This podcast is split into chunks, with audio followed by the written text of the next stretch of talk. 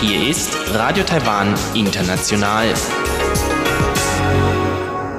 Zum 30-minütigen deutschsprachigen Programm von Radio Taiwan International begrüßt sie Eva Trindl. Folgendes haben wir heute am Freitag, dem 16. Oktober 2020 im Programm. Zuerst die Nachrichten des Tages, danach folgt der Hörerbriefkasten.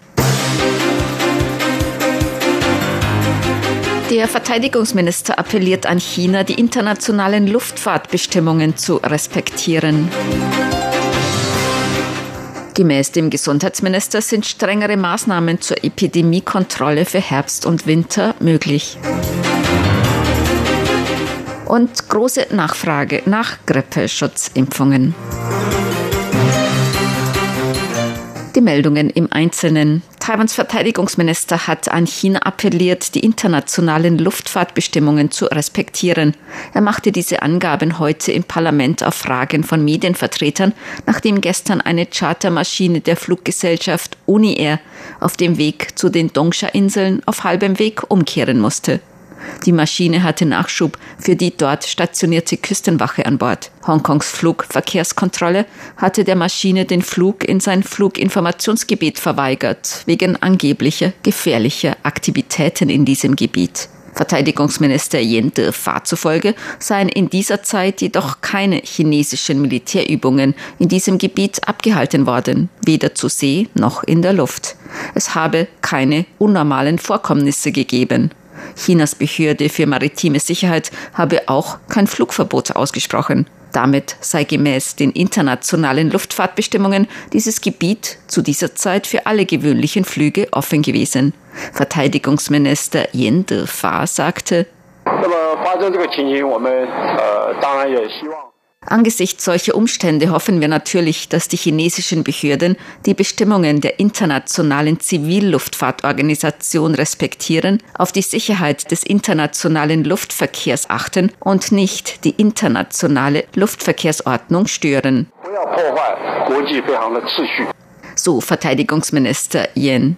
Verkehrsminister Lin Chia-long sagte, die Zivilluftfahrtbehörde habe Hongkongs zuständige Stellen bereits darauf hingewiesen, gemäß den Bestimmungen der Internationalen Zivilluftfahrtorganisation bei Gefahren auf der Flugroute eine entsprechende Information für den Flugverkehr herauszugeben.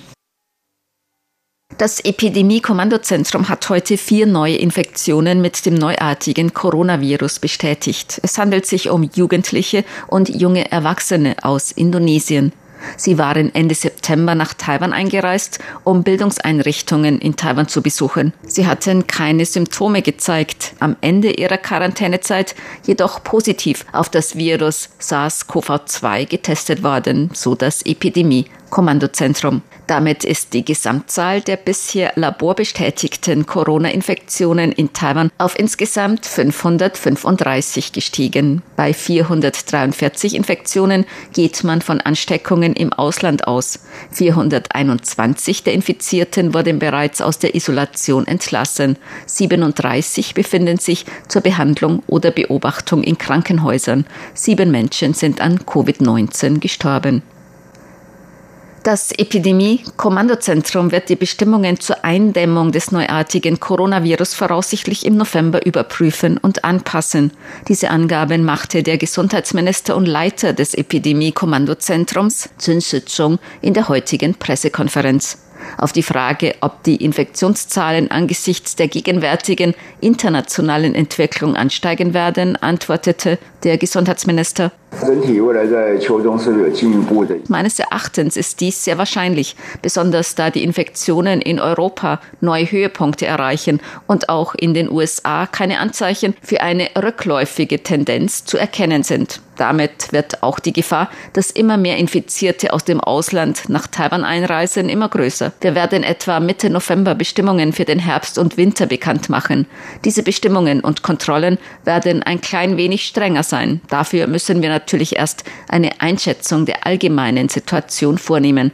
Wir denken, dass Mitte November der geeignete Zeitpunkt für eine Entscheidung sein wird.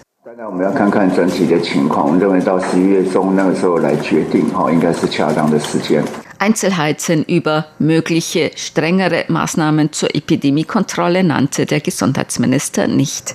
In Taiwan sind seit April keine lokalen Ansteckungen mit dem SARS-CoV-2-Virus mehr bestätigt worden. Ab morgen erhalten 50 bis 64-Jährige keine kostenlosen Grippeschutzimpfungen mehr. Diese Ankündigung machte das Gesundheitsministerium heute. Gemäß dem Gesundheitsministerium soll damit gesichert werden, dass genug Impfdosen für die Bevölkerungsgruppen mit höherem Risiko erhältlich sind. Das diesjährige Programm der kostenlosen Grippeschutzimpfung begann am 5. Oktober. Insgesamt stehen sechs Millionen kostenlose Impfdosen für Risikogruppen zur Verfügung. Bisher konnten sich Kinder und Jugendliche zwischen sechs Monaten bis zum Oberschulalter kostenlos gegen Grippe impfen lassen, sowie über 50-Jährige. Außerdem Menschen mit chronischen oder schweren Erkrankungen und Verletzungen, Schwangere, Eltern von Kindern unter sechs Monaten und Menschen in Risikoberufen. Da die Nachfrage nach Grippeschutzimpfungen in diesem Jahr besonders hoch ist, ist, sollen zuerst die Bevölkerungsgruppen mit den höchsten Risiken geimpft werden. Die kostenlosen Schutzimpfungen für die Bevölkerungsgruppen der 50 bis 64-Jährigen ohne chronische Erkrankungen wird ab morgen ausgesetzt, so Gesundheitsminister Chen Shih-chung heute. Bis Mittwoch wurden bereits über 2,7 Millionen Dosen Impfstoff verabreicht. Das sind 45 Prozent des gesamten Vorrats des kostenlosen Impfprogramms. Gemäß dem Epidemie-Kontrollzentrum sind außer den 6 Millionen kostenlosen Impfdosen für Risikogruppen mehr als eine Million weitere für Selbstzahler erhältlich. Man bemühe sich, mehr Grippeschutzimpfstoffe zu kaufen. Es könnte jedoch angesichts der hohen weltweiten Nachfrage aufgrund der Covid-19-Pandemie nicht so einfach sein, kurzfristig weitere Impfstoffe zu erhalten, so das Epidemie-Kontrollzentrum. Die Kommission für Atomenergie wird die Kontrolle des Meerwassers um Taiwan verstärken, falls Japan Kühlwasser aus dem Atomkraftwerk Fukushima ins Meer leitet.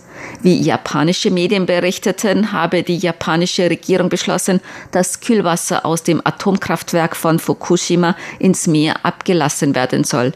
Einzelheiten werden voraussichtlich noch in diesem Monat bekannt werden. Gemäß dem Betreiber Tokyo Electric werden die Lagerkapazitäten knapp auf dem Gelände des 2011 infolge eines Erdbebens und Tsunamis zerstörten Atomkraftwerks. Wie Taiwans Kommission für Atomenergie heute mitteilte, habe sie bereits vergangenes Jahr gegenüber der japanischen Regierung Sorge über diese Pläne geäußert. Man habe Japan auch gebeten, Taiwan gemäß dem bilateralen Abkommen über Informationsaustausch zur Kernkraftsicherheit frühzeitig über entsprechende Entscheidungen zu informieren. Taiwans Kommission für Atomenergie zufolge wird Taiwan die Kontrolle des Meerwassers nach radioaktiver Strahlung in den Gewässern um Taiwan verstärken, sobald der Zeitplan Japans bekannt ist. Die Kommission für Atomenergie arbeitet dabei auch mit der Landwirtschaftskommission und dem Ministerium für Wissenschaft und Technik zusammen. Taiwan besitze bereits die Kapazitäten, um die Gewässer um Taiwan und die vorgelagerten Inseln zu messen und zu analysieren. Derzeit seien alle Testergebnisse normal, so die Kommission für Atomenergie. Zur Börse. Die Taipei-Börse hat heute mit Verlusten geschlossen. Der Aktienindex TAIX fiel um 77 Punkte oder 0,6 Prozent auf 12.750 Punkte. Der Umsatz erreichte 185 Milliarden Taiwan-Dollar, umgerechnet rund 5,6 Milliarden Euro oder 6,5 Milliarden US-Dollar.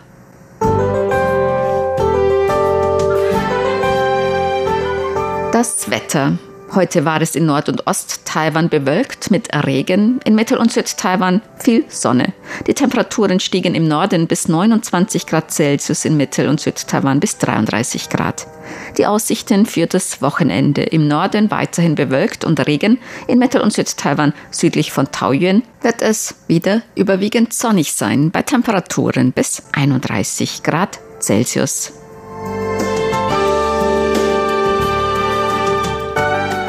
Dies waren die Tagesnachrichten am Freitag, dem 16. Oktober 2020 von Radio Taiwan International.